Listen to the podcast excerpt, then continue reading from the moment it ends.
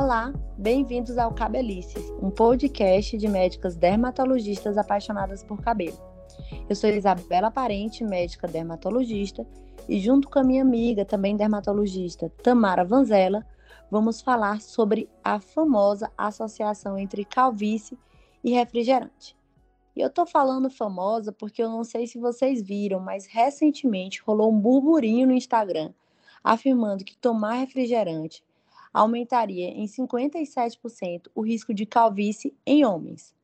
Um dado que alarmou muito dos nossos seguidores e gerou muitos questionamentos. Afinal, esse dado realmente faz sentido?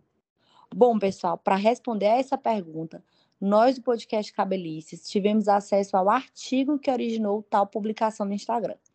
Trata-se de uma pesquisa chinesa conduzida pela Universidade de Beijing e que se intitula The Association Between Sugar Sweetened Beverages and Male Partner Hair Loss in Young Men.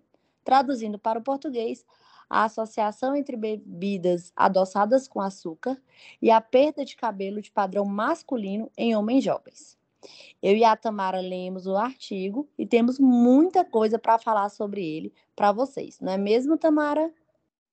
É isso aí, Isa. O estudo foi realizado na China e motivado por pesquisas anteriores com a população chinesa, que mostraram que a prevalência de calvície aumentou de 21,3% em 2010 para 27,5% em 2021.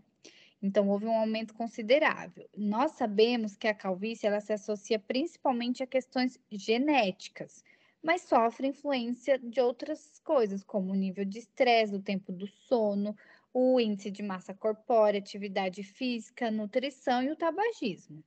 Assim, fazendo um paralelo com a nutrição e o alto consumo de bebidas açucaradas como refrigerantes pela população mais jovem, o estudo objetivou explorar a associação entre a frequência e a quantidade de ingestão de bebidas açucaradas e o grau de calvície por meio de um estudo epidemiológico. Perfeito, Tamara. E aí a gente precisa entender como foi conduzido esse estudo. Pessoal, esse estudo foi um estudo baseado em um questionário online que incluiu pacientes do sexo masculino entre 18 e 45 anos que moravam atualmente na China.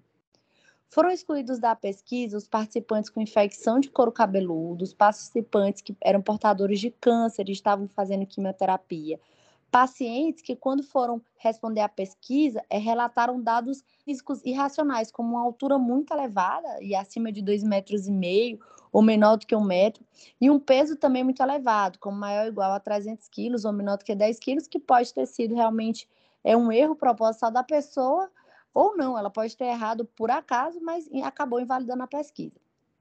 Também foram, foram invalidados aqueles questionários que levaram menos de cinco minutos para responder, para serem respondidos. Provavelmente eles consideraram que os participantes não dedicaram o tempo necessário né, para responder adequadamente à pesquisa.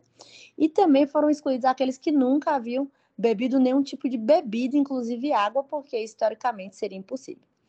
Assim, no final, foram avaliados um total de 1.028 respostas.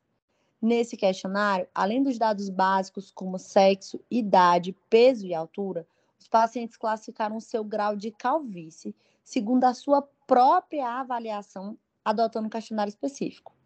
Então, eles pacientes mesmo, eles mesmos se olhavam no espelho, ou pelo que eles imaginavam, eles graduavam ali, classificavam a calvície deles. E aí já vem a primeira crítica, né? Esses pacientes, então, eles não foram avaliados por um dermatologista, por um pesquisador, é, foi baseada essa pesquisa em dados autoaferidos, ou seja, aferidos pelos próprios pacientes, o que pode gerar uma série de vieses, não é mesmo, Tamara? É isso mesmo, Isa, bastante viés no estudo. É, além disso, uma coisa importante é que as bebidas açucaradas, a quantidade ingerida também foi referida pelos próprios indivíduos da pesquisa. Ninguém foi lá e quantificou, era o paciente que explicava no formulário, né? E eles deveriam quantificar quanto foi ingerido na semana, inclusive em ml, né? E na prática a gente sabe essa dificuldade do paciente recordar o consumo dessa bebida ao longo da semana e ainda mais em, em ml. Exatamente, Tamara. Então, mais um viés aí acrescentando para essa pesquisa. Mas a pesquisa tem muitos pontos positivos também. A gente pode citar que os questionários eles eram anônimos. A pesquisa teve a aprovação do Comitê de Ética da universidade em questão. A pesquisa teve análise estatística aprofundada a partir dos dados obtidos. Foi utilizado um programa estatístico chamado R, que é um programa que é muito conhecido e muito usado em pesquisa aqui no Brasil e mundo afora e várias análises estatísticas foram feitas e foram muito bem descritas no estudo. Então, em relação a isso, nós temos pontos positivos. Isso. E o estudo analisou a associação de calvície com diversas outras variáveis, como exercício físico, tabagismo, mas falando especificamente das bebidas açucaradas, né, os refrigerantes, a ingestão média semanal desse tipo de bebida foi de 4,3 litros no grupo com calvície, sendo muito maior do que no grupo sem calvície, que deu 2,5 litros. Então, eles responderam. Quem respondia que tinha calvície, no consumo a média foi 4,3 litros, bastante, né? E quem não tinha 2,5 litros. E o que isso quer dizer? Que refrigerante causa com certeza a calvície? Não, Tamara, de forma alguma. Esse estudo ele mostra apenas uma associação. O que, que isso quer dizer? Quer dizer que no grupo dos calvos o consumo de bebidas açucaradas aparentemente foi maior. Mas quando a gente tem um estudo que prova uma associação, nenhum estudo que prova associação é capaz de provar uma relação de causa e efeito. Então, nos moldes como o estudo ele foi feito, ele foi feito apenas para provar que existia uma associação, mas a gente não consegue estabelecer uma relação causal. E é possível, pode acontecer, que existam outros fatores conhecidos, dentre esses avaliados no estudo, até outros fatores que não foram avaliados, não constaram aí no questionário, e que também possam estar contribuindo para essa calvície ser mais grave nesse grupo de pacientes. Então, a gente não consegue afirmar categoricamente que o refrigerante, as bebidas açucaradas, né, ele inclui nos estudos aí outras bebidas adoçadas com açúcar, que causa a calvície. É isso mesmo, Isa. Então, o estudo mostrou que teve uma associação, mas não quer dizer que causa, né?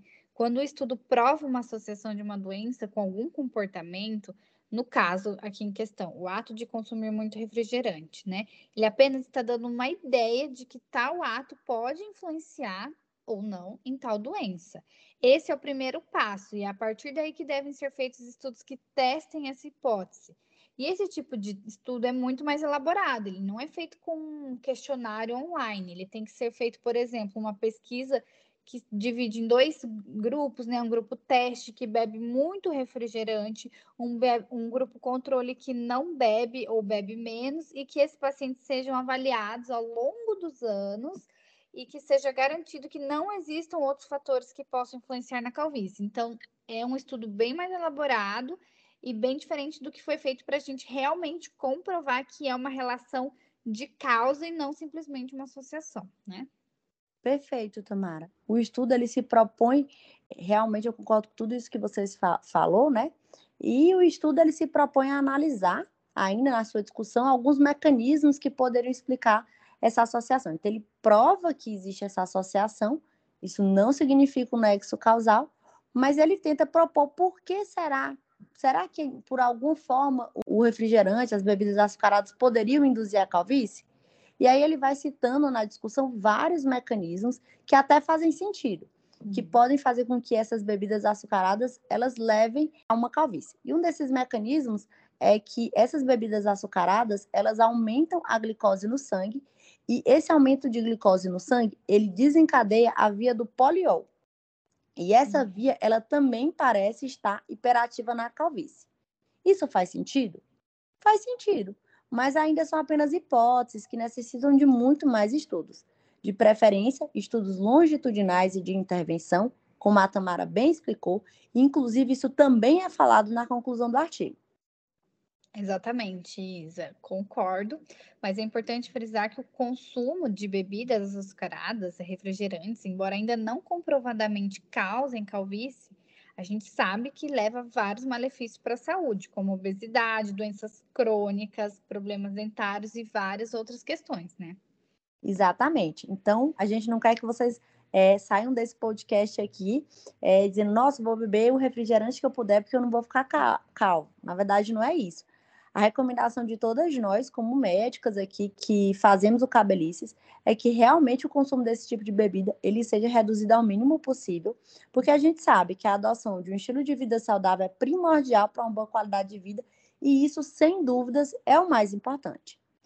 Bom, foi muito bom conversar com vocês. Eu espero que a gente tenha tirado as principais dúvidas sobre esse tema polêmico que surgiu.